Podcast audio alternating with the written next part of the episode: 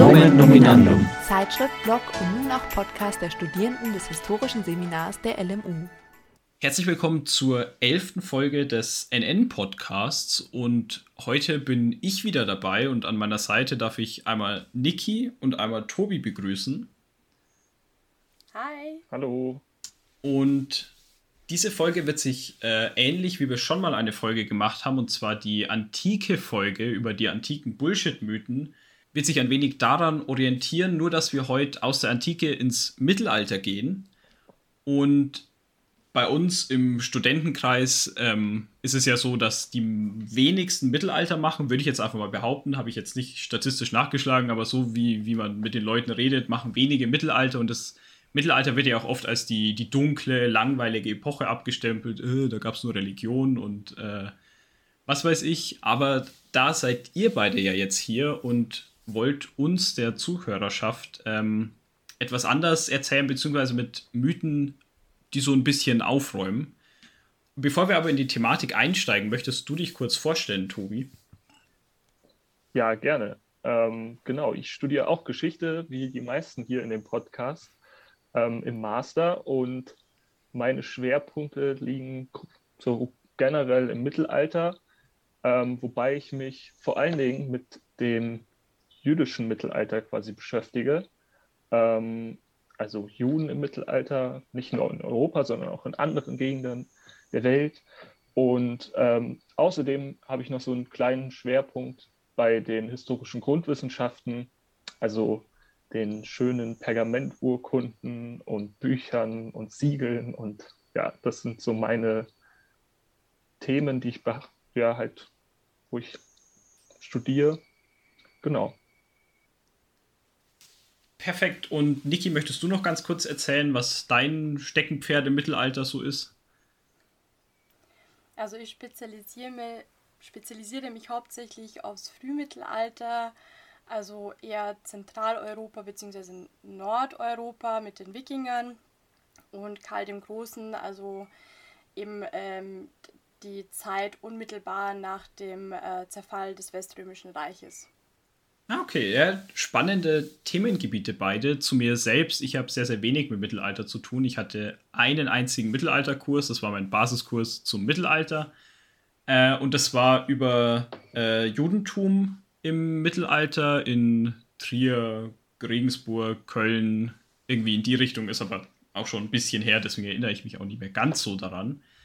Ähm, ich interessiere mich aus ähnlichen Gründen, wie vielleicht auch die Mythen äh, hergeben, nicht so fürs Mittelalter, weil es halt eben diese, diese dunkle oder ja, so beschreibe ich es jetzt einfach mal, dunkle Epoche ist, aber ich glaube, damit würdest du ja gerne aufräumen, Niki, oder diesen Mythos mal so ein bisschen aufarbeiten erst. Ja, auf jeden Fall. Es gibt ja ganz viele Mythen, die sich um das Mittelalter ranken. Und äh, jedes Mal, wenn ich sage, dass ich mich sehr gerne mit dem Mittelalter beschäftige, kommt dann die Aussage, was, Mittelalter, das war doch so finster und düster und die Leute waren so primitiv.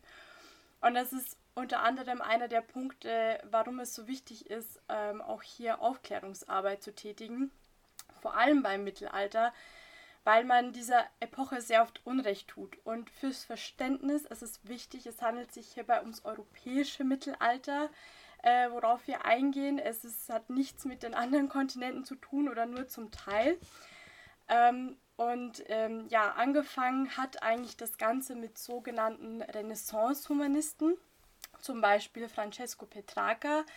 Gelebt hat der gute Mann im 14. Jahrhundert, also um ganz genau zu sein, laut unserer Vorstellung im Spätmittelalter. Und ähm, der hat eben eine literarisch ausgerichtete Bildungsbewegung ins Rollen gebracht. Und ein Merkmal dieser Bewegung war das Bewusstsein einer neuen Epoche anzugehören, mit dem Bedürfnis, äh, sich von der unmittelbaren Vergangenheit abzugrenzen und mit dieser Vergangenheit meinte man eben das Mittelalter. Also damals wurde dieser Begriff das erste Mal eingeführt. Also es ist nichts, was die Leute schon damals wussten, dass sie im Mittelalter leben, sondern es wurde von diesen äh, Renaissance-Humanisten äh, eingeführt. Und seit damals ähm, hat sich auch dieses Bild des finsteren Mittelalters in die Köpfe der Menschen gebrannt. Und äh, wir kennen sie auch heute. Alles, was altmodisch ist, wird als mittelalterlich betitelt. Und diese Vorstellung verfestigte sich leider auch deswegen so stark, weil gerade zu dieser Zeit die Zunft der Historiker damit begann, die Periodisierung der Geschichte in drei große Zeitabschnitte zu teilen und dabei eben das Mittelalter als Epochenbegriff eingeführt wurde. Und was hat man natürlich gemacht? Man schob zwischen das Altertum und die Neuzeit, ein bisschen auch ironischerweise, das Mittelalter rein, als eine Epoche, des Übergangs oder quasi als Vorspiel zur Fortschritt, fortschrittsfreundlicheren Moderne. Und so zog sich dieses Bild bis in die Gegenwart.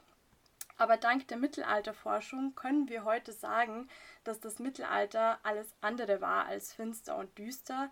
Die Menschen waren nicht dumm, faul und auch nicht nur brutal, wie es immer dargestellt wird. Sie waren nämlich alles andere als das, denn sie waren neugierig, kreativ, bildungshungrig und auch risikobereit. Ähm, sie haben antike Traditionen nicht ignoriert, sondern eher übernommen und auch erweitert. Und äh, viele Menschen, und das ist einer, glaube ich, der unter anderem bekanntesten Mythen ist, dass die Menschen im Mittelalter dachten, dass die Erde eine Scheibe sei. Ähm, aber auch das ist ein Mythos. Im Mittelalter hat man nie die Kugelgestalt der Erde bestritten, ich denke, viele im Mittelalter lebende Menschen, vor allem auch Kleriker, also alle, die in der Kirche auch tätig waren, wären empört gewesen, wenn man ähm, äh, ihnen erzählt hätte, dass die Erde eine Scheibe ist. Und äh, dieses Wissen, was man aus der Antike über die Erde hatte, wurde übernommen und keiner ist auf die Idee gekommen, dass die Erde eine Scheibe ist. Ähm, es wurde sogar an das Volk weitergegeben und auch äh, an den Universitäten genauso gelehrt. Was aber stimmt ähm, zu diesem Punkt ist, und ich sage jetzt absichtlich die Erdkugel, dass diese im Mittelpunkt stand. Ähm, dies wurde erst mit Kopernikus ähm, ähm, geändert, also dieses ganze Weltbild wurde quasi heliozentrisch und äh, diese Idee war aber keine Erfindung von Kopernikus, sondern die gab es bereits auch in der Antike, wurde aber nie wirklich aufgenommen. Kopernikus war aber auch sehr schlau. Er musste auch irgendwie versuchen, ähm, sein Werk, was er dazu geschrieben hat, also von der Umdrehung der Weltkörper, irgendwie ähm, seine Vorstellung auch äh, glaubwürdig darstellen zu lassen und hat sich da an die Aussage des Kirchenvaters Laktanz gestützt, der damals die Kugelform der Erde abgelehnt hat. Dies brachte er in seinem Formwort mit ein und somit ähm, zeigte er, dass die Leute eben nicht an diese Kugelform dachten und er war derjenige, der dieses heliozentrische Weltbild dann wieder hervorbrachte und äh, die Kirche hatte da äh, Unrecht und äh, somit ähm, sollte eben dieses rückständige Denken auch irgendwie ja, in den Mittelpunkt gestellt werden. Und das hat sich dann natürlich auch dank des Buchdrucks und der Erwähnung im Vorwort seines Werkes ähm, verfestigt und die Leute dachten halt dann, na gut, die Leute waren halt dumm, dachten, die Erde ist eine Scheibe und dann kommt Kopernikus und der stellt das Ganze anders dar. Und ähm, mit dieser Idee ähm, dachten viele auch, dass die Menschen im Mittelalter Angst hatten, vom Rand der Erde zu fallen, was natürlich auch vollkommener Quatsch ist. Immerhin wagten sich ja mehrere aufs offene Meer hinaus und haben neue Länder entdeckt. Und eins der besten Beispiele sind da die Wikinger, die bis nach Amerika kamen und dieses auch dementsprechend entdeckten und nicht dafür gewürdigt werden, weil sie leider äh, weil sie es leider nicht geschafft haben, Neufundland zu besiedeln. Und ähm, klar, es gibt viele Faktoren, die ähm, quasi diese, diese Seefahrten von den Wikingern ähm, gestartet äh, haben, unter anderem Überbevölkerung, Hungersnot, politische Wirren. Aber keiner denkt daran, dass die Wikinger durchaus auch vielleicht abenteuerlustig gewesen sind oder auch neugierig, was jenseits Skandinaviens liegt. Und ich kann mir nicht vorstellen, dass Grönland so überbesiedelt war, dass Leif Erikson äh, sich dachte, okay, ja, ähm, ich fahre jetzt woanders hin. genau. Aber es waren ja nicht nur die Wikinger, die neugierig waren, sondern auch Prinz Heinrich der Seefahrer, der mehrere Seefahrten ins Unbekannte förderte.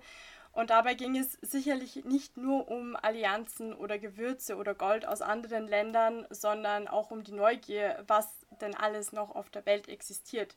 Auch Marco Polo lebte im Mittelalter und er reiste quer durch Asien und was auch viele nicht bedenken, diese Seefahrten des Mittelalters haben ja auch Einfluss genommen auf die ähm, Erstellung von Weltkarten. Und ähm, mit diesen ganzen Weltkarten, die dann anhand dieser Seefahrten erstellt wurden, konnte man natürlich sein Bild der Welt erweitern.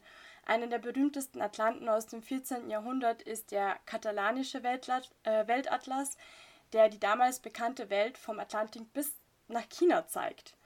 Und diese Karten verhalfen nicht nur ähm, den Leuten, ihr Weltbild zu erweitern, sondern natürlich auch den Seeleuten bei der Orientierung und auch natürlich beim Seehandel.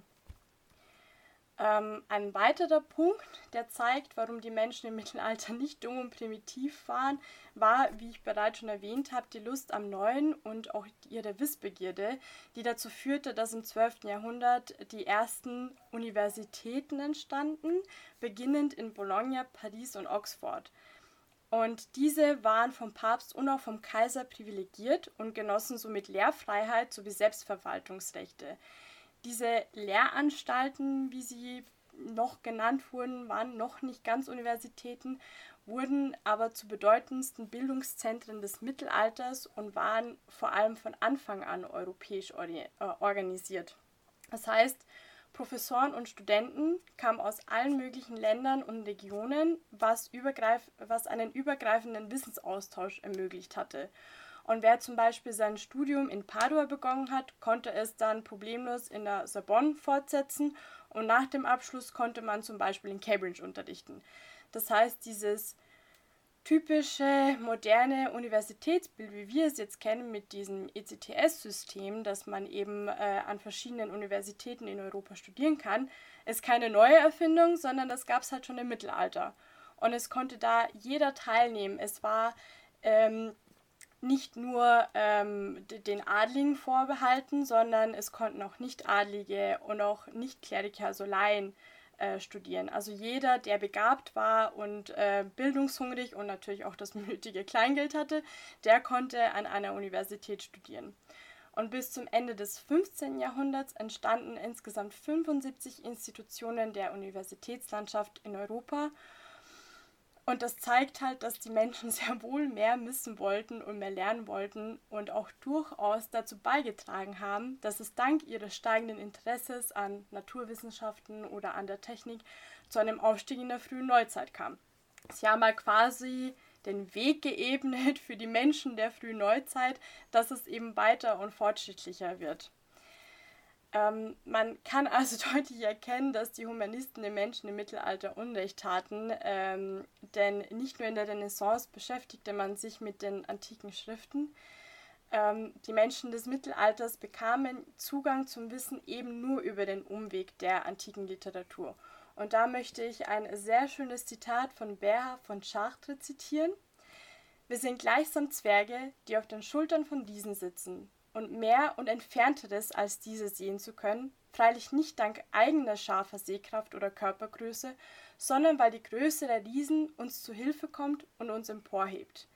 Und dieses Zitat, meine Lieben, stammt aus dem 12. Jahrhundert, also aus dem Mittelalter, und zeigt einfach perfekt, dass äh, die Menschen nicht primitiv, faul und dumm waren, sondern durchaus ein Interesse an Bildung hatten. Ja.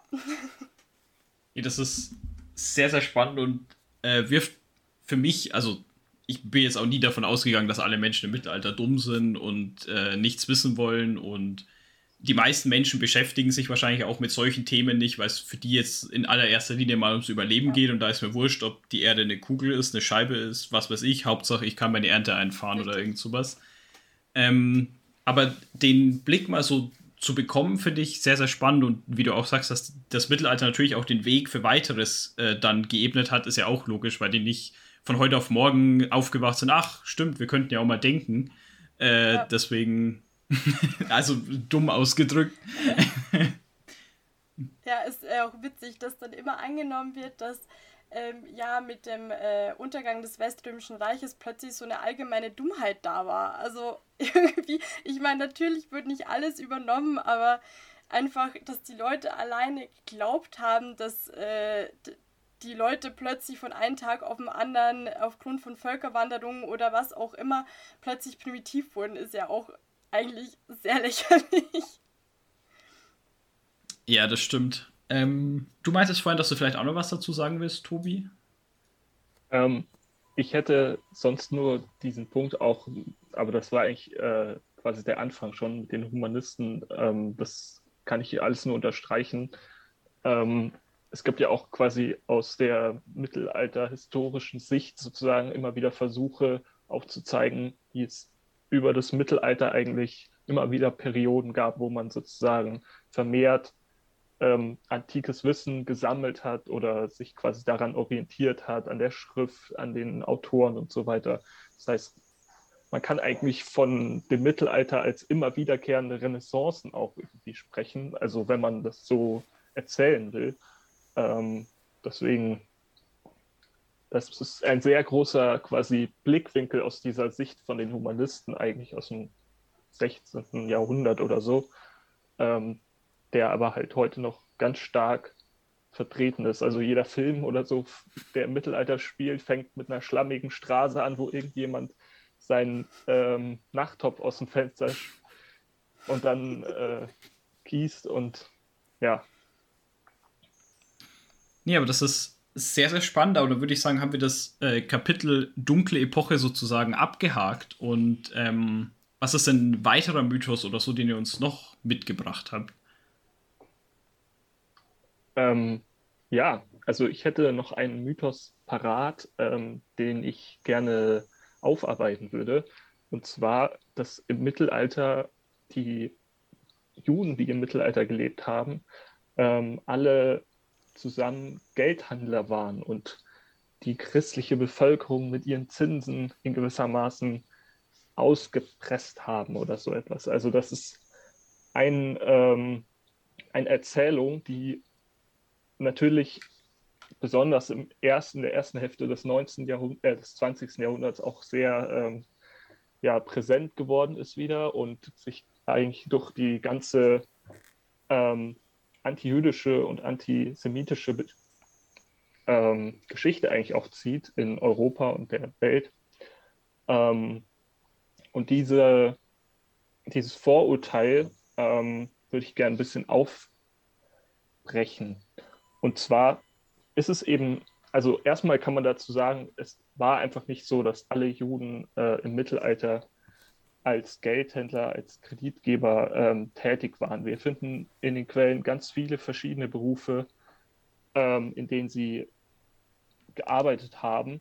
Und ähm, dort gibt es zum Beispiel einen Teil der Berufe, würde ich sagen, das sind quasi typisch jüdische Berufe, die eigentlich dazu dienen, dass die, dass eine Gemeinde in einer Stadt quasi ähm, wirklich ihrem jüdischen Leben, also auch religiösen Traditionen und so nachgeht gehen kann. Das heißt, es gibt natürlich in den meisten Gemeinden gibt es einen Rabbiner, es gibt andere Gelehrte, die sich mit der Torah beschäftigen, es gibt Lehrer, die das Wissen quasi weitertragen. Dann gibt es natürlich Berufe, die auch so mit ähm, der Synagoge zu, quasi zusammenhängen, also Vorsänger oder Synagogendiener. Es gibt, ähm, was das koschere Essen zum Beispiel angeht oder auch das Schächten, also diese bestimmte Art zu schlachten, äh, natürlich jüdische Berufe, jüdische Handwerker, die sozusagen auf ihre Art und Weise diesem Handwerk nachgegangen sind, so wie es Christen gab, die das eben anders gemacht haben. Ähm, aber es gibt quasi auch Juden und Jüdinnen, die in, ganz stark auch in der ähm, quasi in der in pharmazeutischen Berufen, könnte man heute sagen, tätig waren, also als äh, Apotheker, aber auch als Hebammen und Ärzte. Ähm, und ich habe mir auch noch ein paar quasi Beispiele aufgeschrieben zu anderen Regionen. Zum Beispiel waren in Sizilien, gab es ganz starke sozusagen Handwerksdynastien eigentlich fast schon, weil dort das Handwerk quasi von einer Generation zur nächsten weitergegeben wurde. äh, von Korallenschleifern.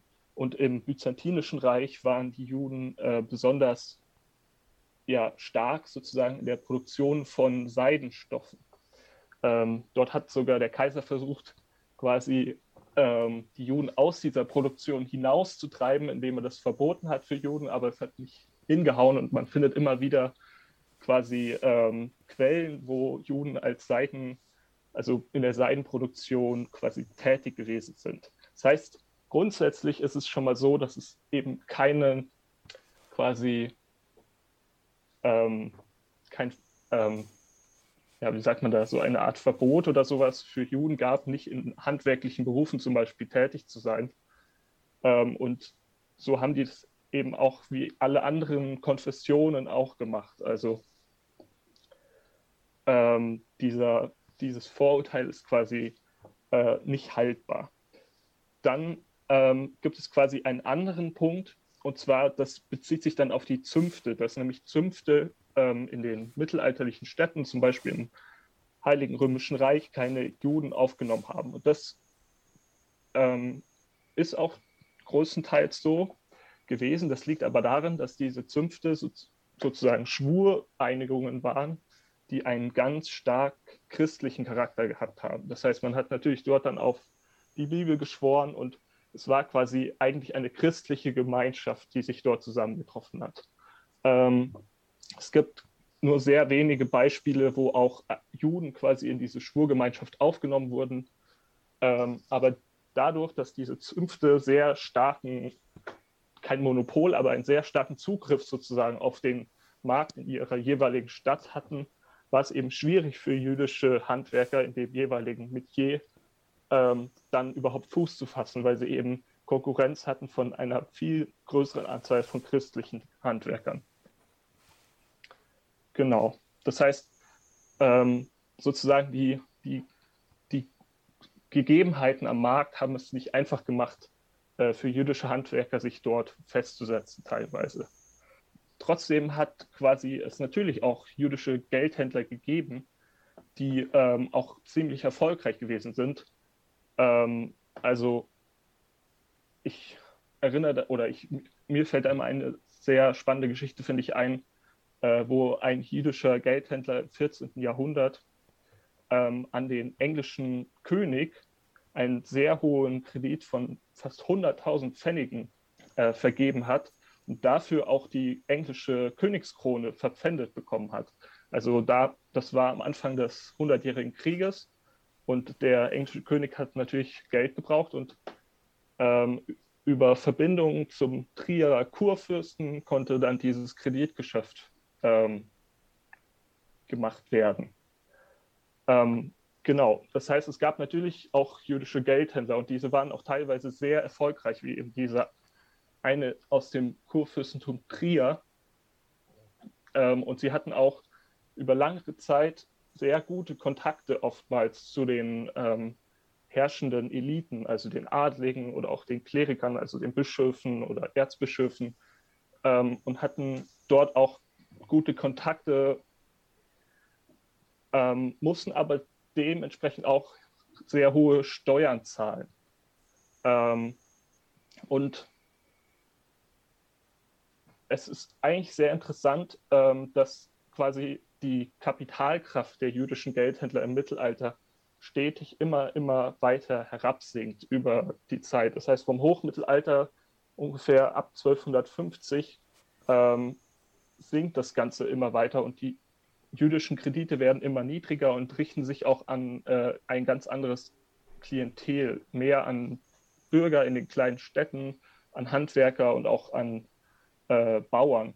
Und ähm, deswegen ähm, ist es sehr interessant, dass quasi diese, ähm, dieses Vorurteil auch von dem reichen Juden sozusagen in gewisser Maßen überhaupt nicht mehr zutrifft, wenn man das ähm, auf das Spätmittelalter oft quasi anlegt sozusagen. Also wenn man schaut, im Spätmittelalter waren es eben meistens sehr verarmte Gemeinden, die in den Städten wie Regensburg oder Nürnberg oder so ähm, gesessen sind ähm, und dann auch dort vertrieben wurden. Deswegen grundsätzlich kann man eben sagen, dass dieses Vorurteil, dass Juden quasi im Mittelalter alle Geldleier waren und dabei sehr viel Erfolg hatten, ähm, sehr, ja, es trifft nicht zu.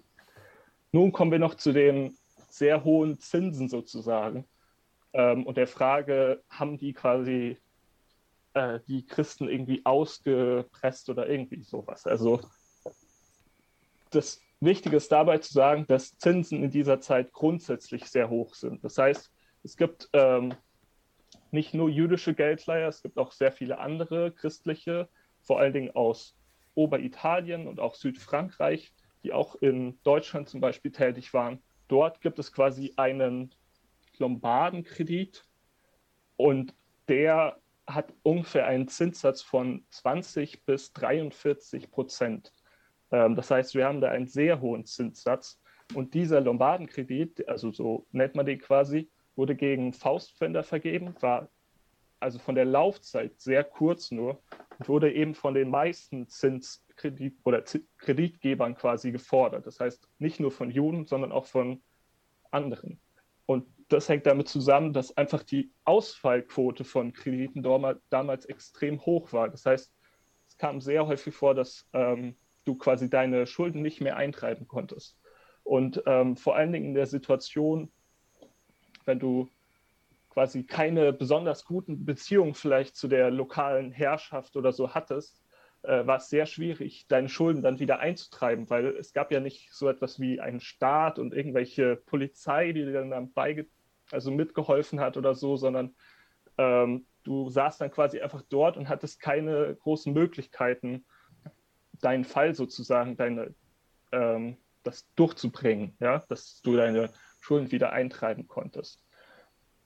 Und darauf fußt eigentlich dieser große Zinssatz, den es eben gab, also den es eben grundsätzlich im Mittelalter gab. Es ist, finde ich, auch noch sehr interessant, sich anzuschauen, warum eigentlich auch dieses, dieses Vorurteil gibt oder diese Ansicht quasi, dass ähm, Juden quasi alleine oder ein Monopol eigentlich auf den Kredithandel hatten. Dass sie nicht, also es war nicht so, aber es gibt dieses Vorurteil. Und da kommt eben das Zinsverbot ähm, für oder das christliche Zinsverbot sozusagen ins Spiel. Ähm, interessanterweise beruht es auf einem alttestamentarischen Text oder mehreren Stellen eigentlich im Alten Testament, gilt also auch für Juden. Ähm, das ist ja die Tora. Das heißt, es gibt nicht nur ein christliches Zinsverbot, sondern es gibt auch ein jüdisches Zinsverbot. Und das wurde eben im Mittelalter vor allen Dingen dahingegen ähm, interpretiert, dass man von den Glaubensgenossen, also Christen von Christen oder Juden von Juden, eben keine Zinsen nehmen durfte. Das war eine Sünde und ähm, wurde auch immer wieder auf Konzilien wiederholt, dass es eben mit ähm, Exkommunikation oder anderen Strafen versehen war, Zinsen zu nehmen. Ähm, aber dafür gab es ganz viele interessante und ähm, auch quasi kluge Wege, wie man das Ganze umgehen konnte. Also bei Christen war es zum Beispiel so, man konnte sich statt Zinsen zu nehmen, hat jemand eine Rente gekauft. Das heißt, du kaufst dir quasi ein monatliches Einkommen. Das ist ja dann sozusagen die Zinsnahme eigentlich am Ende. Aber es heißt nun mal anders. Deswegen ist es keine Sünde mehr. Und ähm, es gibt auch Beispiele aus dem Judentum, wo man einfach einen christlichen Knecht zum Beispiel sagen konnte, ach, du gehst jetzt da mal rüber und ähm, verpfändest jetzt dieses, also gibst dem irgendwie ein Pfand und gibst mir dann das Geld, was ich quasi dann ausgeliehen habe und über dich gehen dann auch die Zinsen und ähm, so hat man das ganz einfach eigentlich, dieses Zinsverbot ähm, umgehen können. Und so wird eben deutlich, dass eigentlich konnte, wenn man es drauf angelegt hat, jeder im Mittelalter jedem Geld verleihen. Ähm, und es hat auch jeder gemacht, wenn er wollte. Und Juden waren nicht die, ähm, die das quasi dort ein Monopol hatten. Aber es gab eben auch viele jüdische Geldhändler, die auch erfolgreich waren. Mindestens wahrscheinlich genauso viele, die äußerst viel Pech hatten und immer auf ihren Krediten quasi sitzen geblieben sind ähm, aber ja, das ist dieses Vorurteil ist quasi auch aus der, aus der Luft geboren sozusagen. Ja. Ja, das heißt einfach nur, die, die paar schillernden Beispiele werden dann genommen, um äh, zu äh, generalisieren, dass die Juden halt eben erfolgreich waren, so wie ich es jetzt verstanden habe. Und schön finde ich auch noch, dass, dass ihr gleichzeitig auch wieder entkräftet, dass alle dumm, faul und primitiv waren, weil es ja doch sehr kreativ ist, diese Regeln, die dann in der, im Alten Testament stehen, eben zu umgehen, indem er irgendjemand äh, anderer Konfession hinschickt, hey, mach du das mal, weil, weil ich darf nicht. Oder das fand ich sehr, sehr lustig. Ähm mussten Niki und ich beide lachen, habe ich gesehen. Ich finde das ganz kurz, ich will zu dieser Stelle ähm, finde ich auch sehr schön, weil man daran merkt, dass ähm, diese verschiedenen Religionen auch im Mittelalter zusammengelebt haben. Teilweise. Es gab, natürlich gab es auch quasi Abschnitte, wo es sehr viel Gewalt gab, wo Juden vor allen Dingen, ähm, also vertrieben, verfolgt, umgebracht wurden. Aber es gibt eben auch quasi das Zusammenleben und das Interagieren quasi miteinander und man ist eigentlich aufeinander angewiesen, weil wie will man sonst diesen Kredit endlich quasi vergeben, ja? Ähm, sehr schön eigentlich auch zu sehen, ja. Ja, das stimmt. Es braucht mindestens zwei Konfessionen, um sich gegenseitig Kredite verleihen zu können. Ansonsten ja. funktioniert es nicht. Herrlich. Habt ihr, habt ihr noch einen, äh, noch einen Mythos vorbereitet oder? Ja, ich hätte noch einen. Es gibt ja sehr, sehr viele. Aber ein, äh, ein weiterer Mythos, den ich oft und gerne widerlege, ist die Aussage, dass im Mittelalter Hexen verbrannt wurden. Und das ist tatsächlich ein Mythos, den man nur sehr, sehr schwer aus den Köpfen der Menschen bekommt, aus welchen Gründen auch immer. Ähm, was wissen wir über Hexen? Hexen stellt man sich allgemein als alte, besenreitende Frauen vor, gemein und bösartig, die anderen nur schaden wollen. Sie verhexen das Wetter, ziehen mit Liebestränken und seltsamen Gebräuen Menschen in ihren Bann, machen sie impotent und willenlos. Und ganz, ganz wichtig, sie stehen im Bunde mit dem Teufel, um die Menschheit ins Unglück zu stürzen. Und es stellt sich natürlich hierbei die Frage, seit wann man diese Vorstellung von, von Hexen hat und was diese von anderen magiewirkenden Wesen unterscheidet. Und ähm, zur Hexe finden sich, äh, wie von den Hexentribunalen des 16. und 17. Jahrhunderts definiert, fünf wesentliche Aspekte. Das ist zum einen der Teufelspakt, die Teufelsbuhlschaft, das Fliegen, die Teilnahme am Hexensabbat und der Wille von Schadzaubern. Und dieses Bild von Hexen finden wir das erste Mal tatsächlich erst im 15. Jahrhundert. Also dieses Bild als also in seiner Gänze weil die einzelnen Aspekte des Hexenbildes haben eine lange und bis in die Antike zurückreichende Tradition. Die Hexenverfolgungen selbst standen nicht, wie die meisten vermuten, ähm, nicht im bösen, finsteren Mittelalter statt, sondern erst in der frühen Neuzeit. Also der Höhepunkt der Hexenverfolgungen äh, war zwischen den Jahren 1580 und 1650 und die letzte Verbrennung fand im ach so aufgeklärten Europa im 18. Jahrhundert statt. Und äh, die Hexenverfolgungen begannen natürlich aufgrund von mehreren Ursachen, aber es lassen sich heute keine eindeutigen Urheber finden. Was man weiß, ist, dass insgesamt grob 40.000 bis 60.000 Menschen den Verfolgungen zum Opfer gefallen sind. Und ich möchte hier auch ein bisschen die Entwicklung von diesem Hexenbild zeigen, weil das immer und immer wieder mit dem Mittelalter assoziiert wird. Hat natürlich auch was mit Mittelalter zu tun, aber wie gesagt nicht zur Gänze. Äh, denn äh, bereits in der Antike und im Mittelalter kannte man eben diese unbekannten Flugobjekte, Damals waren es aber keine besenreitenden Frauen, sondern bei den Römern waren das sogenannte Strigea, also die nachts in Eulengestalt ähnlich wie Vampire äh, Säugling ach, Säuglingen das Blut aussaugten.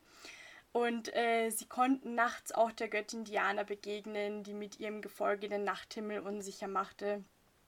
Und auch sowas wie Zauberinnen kennen wir aus der Antike, wie Kirke oder Medusa. Und nicht nur in der Antike, sondern beziehungsweise nicht nur bei den Römern, sondern auch bei den Germanen wurde der nächtliche Himmel durch Wotan und seinem Gefolge in wilder Jagd unsicher gemacht. Ähm, auch die Kelten hatten mächtige Göttinnen, die in Begleitung von Dämonen und Geistern durch die Lüfte flogen. Und im Zusammenhang der nachtfahrenden Geistern tauchte dann tatsächlich in den Quellen das erste Mal des, im 13. Jahrhundert der Begriff der Hagazusa auf, was so viel wie Zaunreiterin oder eben Hexe bedeutet. Und ähm, der Begriff tauchte auf, weil äh, zur heidnischen Zeit eben heilige Haine durch Zäune oder Hecken geschützt äh, wurden und die Hagazusa wurde dann mit Dämon oder Waldgeist quasi zur Grenzgängerin zwischen diesseits und jenseits, also deshalb Zaunreiterin.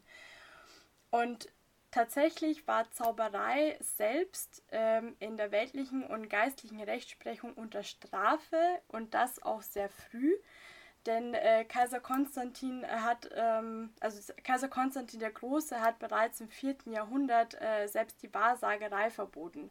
Und auch bei den Germanen stellten, äh, stellte man Zauberei unter Strafe. Also dieses typische äh, Hexen gab es schon damals und so. Also die Vorstellung war da, aber die Leute haben sich davon distanziert und wenn, dann wurde das immer Göttern zugesprochen oder eben der Hagazusa, also der Zaunreiterin. Die Kirche zum Beispiel versuchte eben diese heidnischen Glaubensrelikte als Aberglaube zu brandmarken und zu bekämpfen, aber sowas wie durch die Nacht fliegende Götter wurden einfach als Un Unsinn abgestempelt. Das heißt, es kam immer noch nicht zu irgendeiner äh, Art von Hexenverfolgung. Und äh, Menschen, die behaupteten, zaubern zu können oder das Wetter zu beeinflussen, äh, wurden, ähm, denen wurde die Kirchenbuße nahegelegt, ja, und sie wurden dann von Priestern an die Heilsangebote der Kirche verwiesen. Also wir sind quasi von der Antike übergegangen ins Mittelalter und man kann klar und deutlich erkennen, okay, das war religiös geprägt und als die Kirche dann an Macht gewonnen hat, wurden gerade diese Sachen als Aberglauben abgestempelt, aber es kam zu keiner Hexenverfolgung, so wie sich jeder immer vorstellt. Denn die Kirche hatte vor allem zu der Zeit auch komplett andere Probleme, äh, wie zum Beispiel die aufkommenden Ketzerbewegungen der Katharer und der Waldenser. Und äh, deshalb haben sie sich natürlich nicht mit dem Irrsinn einzelner Leute beschäftigt, die glaubten, dass sie jetzt irgendeine Göttin oder irgendeinen Gott am Himmel gesehen haben. Ähm, allerdings, äh, und das äh, war dann der entscheidende Punkt, führten diese Ketzerbewegungen dazu, dass man Ketzerei und Zauberei vor allem im 13. Jahrhundert immer mehr und mehr gleichgestellt hat. Thomas von Aquin zum Beispiel war davon überzeugt, dass magisch-zauberische Handlungen von Dämonen zustande kommen und dass dafür ein bewusster Pakt mit dem Teufel vorausgesetzt ist. Und wenn man mit dem Teufel einen Pakt eingeht, dann bedeutet das gleichzeitig die Leugnung des christlichen Glaubens und dies führt zur Häresie. Und die Ketzer kamen dementsprechend nicht nur vom rechten christlichen Weg ab, sondern ihnen wurde gleichzeitig vorgeworfen, den Teufel zu verehren, sprich schwarze Messen durchzuführen, Orgien und Unzucht mit dem Teufel zu feiern. Also alles natürlich, um der Christenheit irgendwie zu schaden. Und Genau diesen Vorwurf bekamen aber nicht nur die Ketzer zu spüren, sondern auch Angehörige des Templerordens oder andere unliebsame Gruppen wie zum Beispiel Juden oder auch Homosexuelle. Allen wurden in Ketzerprozessen, äh, Ketzerprozessen teufelsbündnerische Umtriebe vorgeworfen, was auch dazu führte, dass eine strengere Ketzergesetzgebung in Kraft trat. Und da wurde das erste Mal unter Anführungszeichen, was diese Prozesse betrifft, auch der Feuertod vor, äh, vorgesehen. Und äh, leider hat auch im Laufe der Zeit, klar, es war ein Ketzer, die Kirche diese härteren Strafen unterstützt und mit Papst Gregor IX. wurde zum ersten Mal ein Inquisitor damit beauftragt, Ketzer aufzuspüren und diese abzuurteilen. Und äh, es kam zwar zu Feuerton während der Inquisition, allerdings war das zum einen kein flächendeckendes Phänomen, denn die Inquisition stieß natürlich auch auf Widerstand und das nicht nur seitens der Bevölkerung, sondern auch seitens der Ortsbischöfe. Ähm, und tatsächlich war diese Verbrennung von Ketzern nur da, wo staatliche Gewalt wirklich ein Interesse an der Verfolgung der Ketzer zeigte. Und nur da konnten dann auch größere Erfolge unter Anführungszeichen erzielt werden, wie zum Beispiel in Frankreich, wo die Katharer fast vollkommen ausgelöscht wurden. Und was wichtig ist, hier zu erwähnen, dass es sich bei diesen Prozessen und bei den Opfern ausschließlich um Ketzer gehandelt hat. Wir sprechen hier immer noch nicht über Hexen oder Hexenmeister. Zur Hexenverfolgung selbst beigetragen hat tatsächlich erst die Einführung der Folter im Prozessverfahren. Denn damit man irgendwie einen Beweis hat, dass man mit dem Teufel im Bunde steht, hat man natürlich ein Geständnis gebraucht. Und die Folter ebnete dann den Weg zu den unterschiedlichsten Geständnissen, wie der besiegelte Teufelsbund mit einem Kuss auf seinen Hintern, die Verehrung der Katzen und Böcke als Verkörperung des Bösen oder das orgiastische Treiben auf den Hexensabbat und so weiter. Also die Leute haben dann natürlich alles zugegeben, weil sie Angst vor diesen Foltermethoden hatten. Und so begann auch dieser, die, diese Vorstellung von Hexensekten selber. Also man hat sich abgewandt von Ketzern und ist dann Schritt für Schritt langsam übergegangen zu Hexen. Und es gab jetzt auch keine Alleingänger mehr, sondern es war eine ganze Organisation, die die Menschen ins Unglück stürzen möchte. Und ähm, was auch wichtig ist zu erwähnen, ähm, es wurden zwar sehr viele Frauen der Hexerei bezichtigt, schon allein wegen ihres Wissens bezüglich Sexualität, Geburt oder Krankheilung. Man kennt es ja, Kräuterfrauen, die waren ja immer irgendwie Zauberinnen oder Hexen, weil sie natürlich Wunden heilen können, konnten. Aber es ist auch wichtig zu erwähnen, dass auch Männer von der Verfolgung betroffen waren. Und bis zum Ende des 15. Jahrhunderts, äh, des 15. Jahrhunderts formte sich dann nach und nach dieses Hexenbild, wie wir es heute kennen. Und zur ersten richtigen Hexenverfolgung, so wie wir es uns heute vorstellen, kam es um 1430 im Gebiet um den Genfer See. Und zwar eben aus dieser Furcht von diesen Hexensekten. Und auch im Bodenseegebiet gab es Hexenprozesse vor 1500, aber danach flackte eigentlich das Interesse danach ab und so wirklich aufgeflammt ist äh, die Verfolgung erst um 1560 mit der Frage, warum das plötzlich wieder aufgenommen wurde.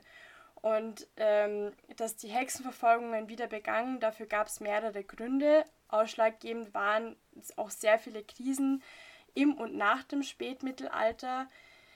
Die Bevölkerung war geprägt durch die Pest, durch Agrarverfall, durch Kirchenschisma. Das alles hat dazu geführt, äh, geführt dass die Gesellschaft plötzlich verunsichert war. Hinzu kam die kleine Eiszeit. Ähm, das Klima hat sich plötzlich geändert. Ähm, es gab keine gute Ernte und die Reformation löste halt einen kompletten Vertrauensverlust aus. Und gerade diese Instabilität in den Reichen oder Regionen führten eben dazu, dass ähm, es zu einer größeren Verfolgung kam, weil man eben pers bestimmten Personen die Schuld an diesen ganzen Krisen gab.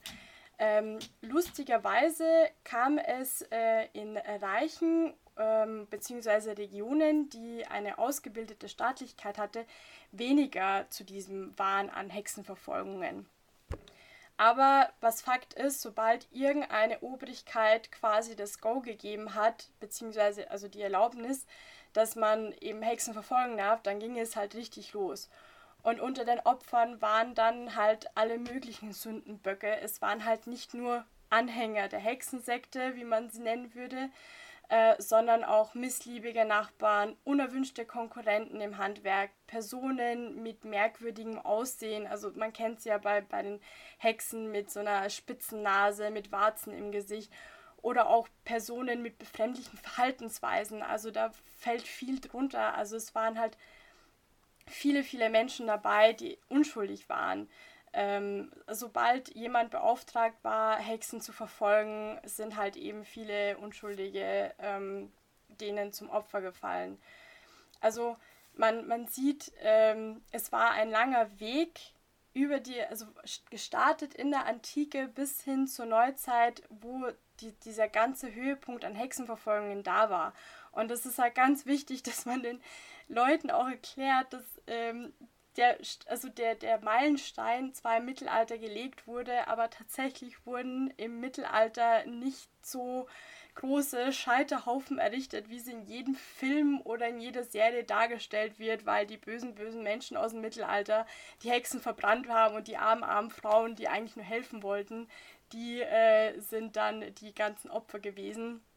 Ähm, also wie gesagt, ähm, klar, die Wurzeln liegen ähm, außerhalb des Mittelalters, im Mittelalter. Allerdings stimmt eben diese Aussage nicht, dass es diese massenhaften Hexenverbrennungen im Mittelalter gab. Ja, finde ich auch sehr interessant, weil es doch ein sehr verbreiteter Mythos ist, dass eben diese Hexenverbrennungen im Mittelalter und dass, dass es eigentlich in der Antike schon begonnen hat. Äh, Primetime war dann in, in der Neuzeit, also Mittelalter ist eigentlich dazwischen und denkt sich, hey, wir haben da gar nicht so viel gemacht.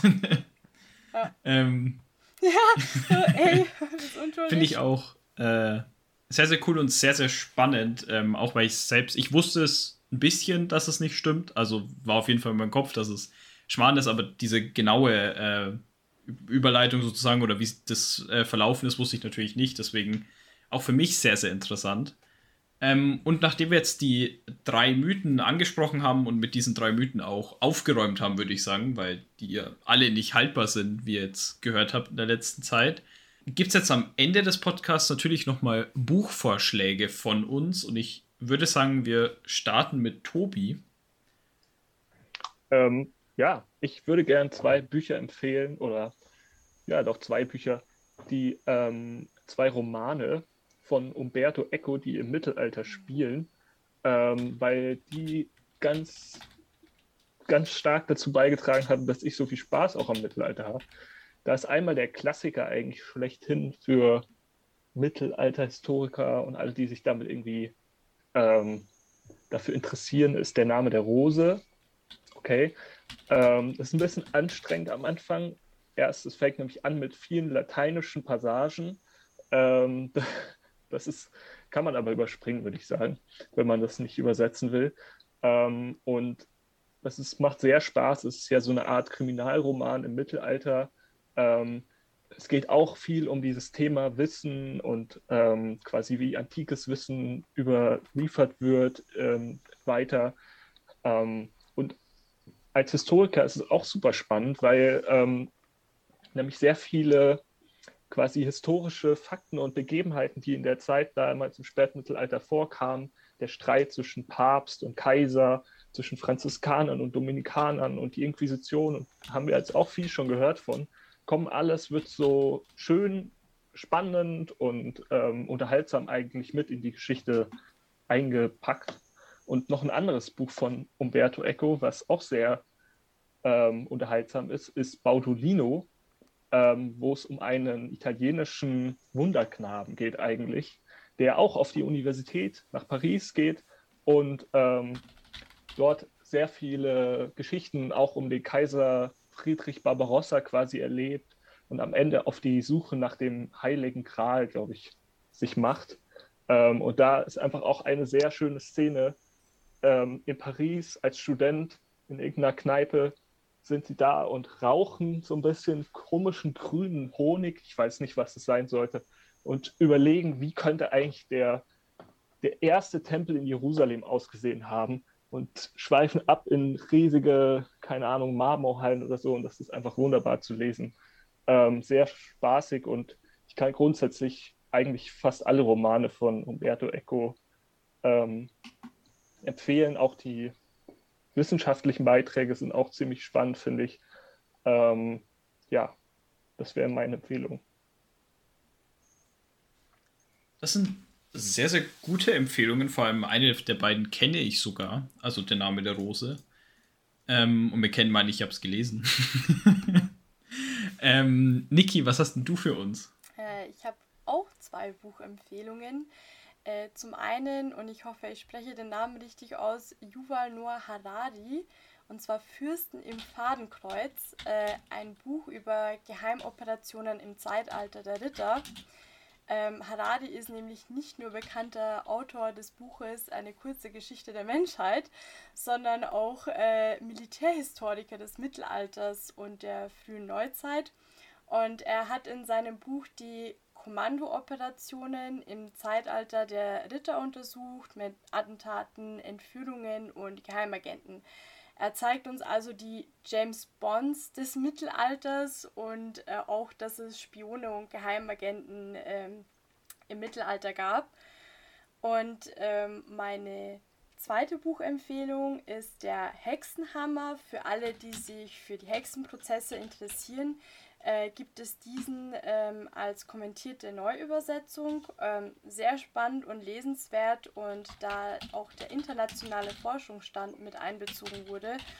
Ähm, und somit immer noch verbreitete falsche Vorstellungen über Ausmaß, Zeitraum und Charakter der Ver äh, Verfolgung zurechtgerückt werden kann beziehungsweise konnte, ähm, ist das auf jeden Fall ein äh, Werk, was ich jedem sehr gerne ans Herz legen möchte.